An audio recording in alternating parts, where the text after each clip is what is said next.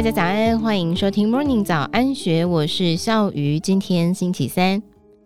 近年来，台湾举办越来越多德州扑克国际锦标赛，也让台湾诞生了许多优秀的选手。知名牌手，同时也是德州扑克 YouTuber 的小六蔡廷义，是台湾 GPI，也就是全球扑克指数排名第一的选手。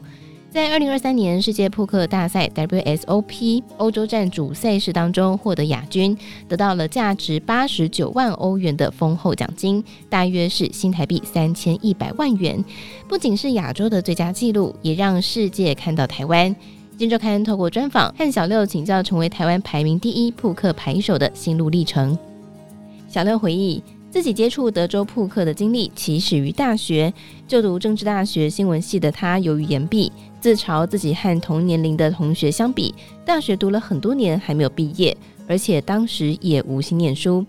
在一次过年和朋友的聚会当中，接触到德州扑克，原本就很喜欢打麻将的他，更是马上就爱上了这项注重几率和心理战略的游戏。之后，小六就开始疯狂研究书籍和资料，学习各种几率和赔率计算，也研究赛局理论打法，加上大量实战经验。当年那场聚会成为他人生当中的转捩点，从此也和德州扑克这项运动开启了缘分，展开一段意想不到的扑克冒险之旅。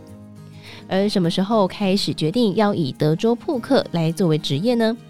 小六表示，当时毕业之后，观察身旁的同学开始上班，大多都领着大学新鲜人的薪水，但是自己每个月打德州扑克的收入也和新鲜人的薪水是差不多的，有时候甚至更好。但是他当时也不敢贸然投入成为全职的牌手，所以他在二零一六年的时候帮自己设下目标门槛，给自己一年时间，如果能够顺利把一万台币变成一百万，就考虑成为职业的德州扑克牌手。在二零一六年底，小六真的顺利达成目标，赚到了一百万，所以就决定开始以职业德州扑克牌手为目标。但是家人支持吗？小六表示，因为家人都是比较保守的观念，刚开始自己在打德州扑克的时候，家人都认为只是休闲活动。直到后来父母知道小六决定以德州扑克为职业时，爸爸更是非常生气，觉得儿子染上了赌博恶习。不仅把小六赶出家门，家庭关系降到了冰点，也几乎是断绝了一切的往来。选择这条非典型的职业道路，让小六承担相当大的压力。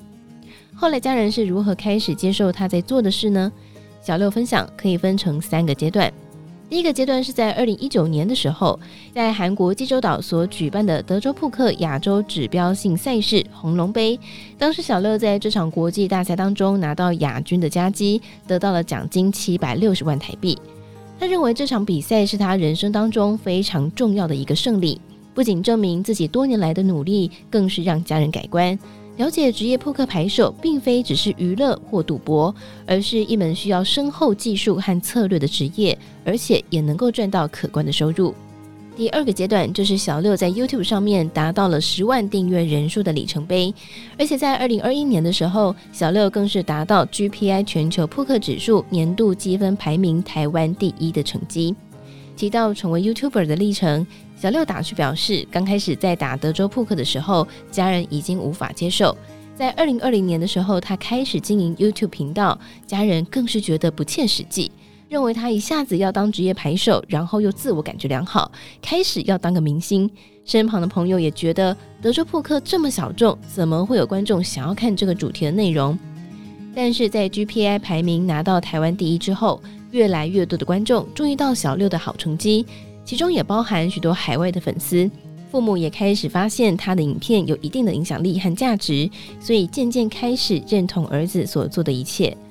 第三个阶段就是在二零二三年，小六除了再一次拿到 GPI 台湾排名第一，更是在世界扑克大赛欧洲站当中拿到了亚军，不仅是亚洲最佳纪录，也让小六在这场比赛当中得到了价值八十九万欧元的丰厚奖金，大约是新台币三千一百万元。此外，小六也接到了全球最大的线上德州扑克平台的代言人机会，辉煌的成绩更是向父母证明自己当初的冒险决定是对的。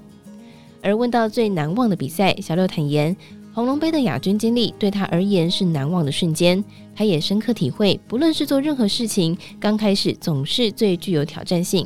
特别是在追寻第一桶金和第一个成功的过程当中，红龙杯的成功就像是电影序幕的开始，标志小六在德州扑克的初次突破，不仅带来实质奖金，更让小六体会成功并非一蹴而就，而是需要努力坚持。红龙杯成为他生涯当中最重要的里程碑，也激励他不断追求更高的目标。对德州扑克玩家而言，这项运动本质上就是面对几率和期望值的赛局。时间拉长，每位牌手都会经历到几率的下风期，也就是运气不佳的时候。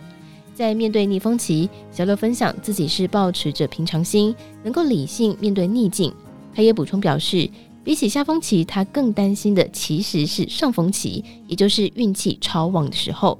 尤其是在初次接触到好运的情况下，很多扑克玩家会容易陷入高估自己实力的陷阱，而这种心态可能会导致致命的风险和过度自信。小六分享自己在牌桌之外的故事，在二零二零年全球疫情爆发的时候，美国联准会当时执行超宽松货币政策，也就是 QE 来救市。小六当时就投资了大笔的资金进入股市，短时间就赚到丰厚回报。他幽默说：“当时只要在风口上，连猪都会飞，我就是那头猪。”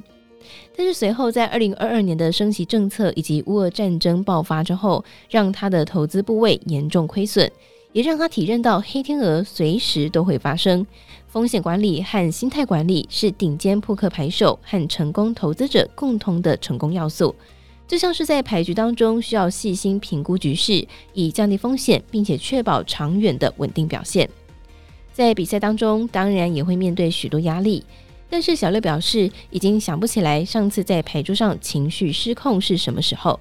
他坦言，人生在面临过许多一般人无法体会的潮起潮落之后，不是得到就是学到。只要还年轻健康，他就有失去一切的勇气。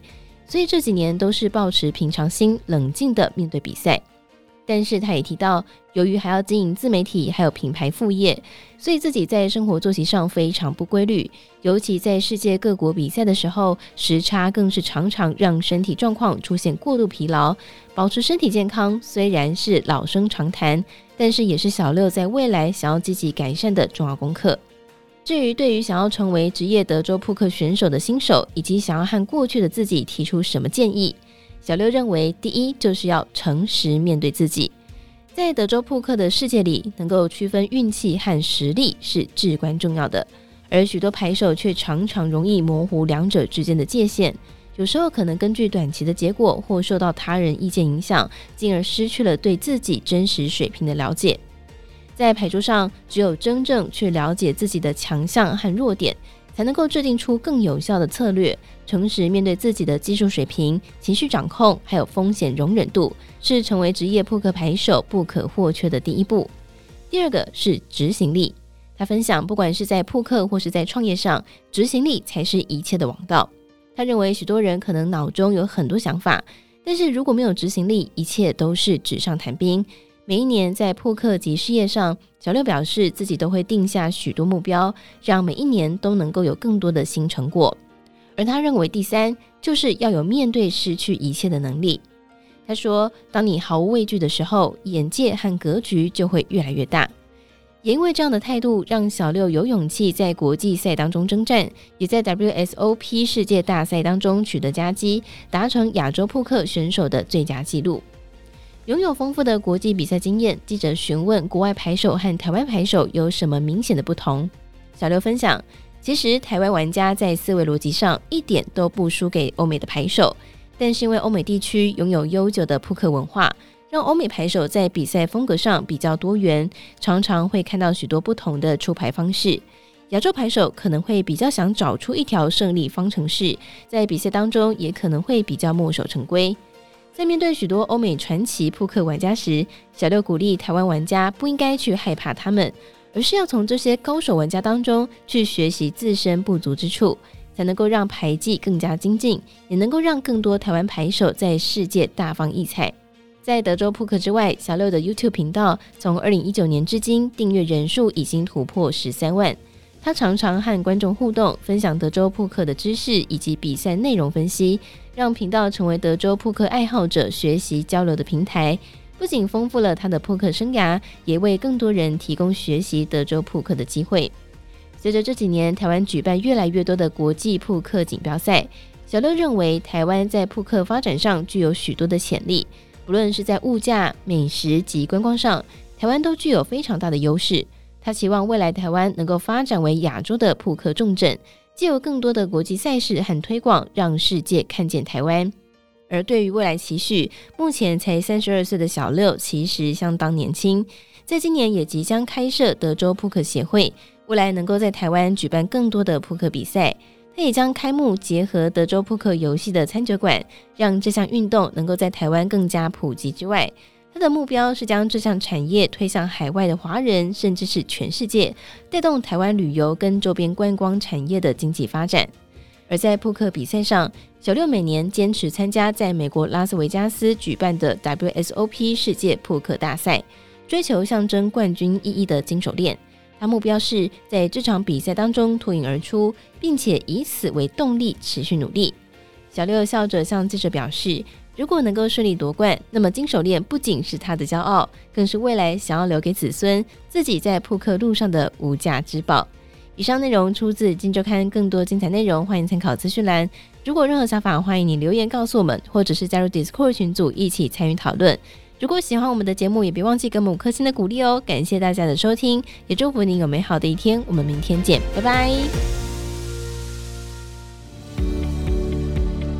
听完 Podcast 节目，有好多话想分享，想要提问却无处可去吗？别烦恼了，现在只要点击资讯栏下方的 Discord 社群平台连接，输入昵称就可以立刻问问题，与主持人互动哦。让我们一起在学习的路上不孤单，等你来加入。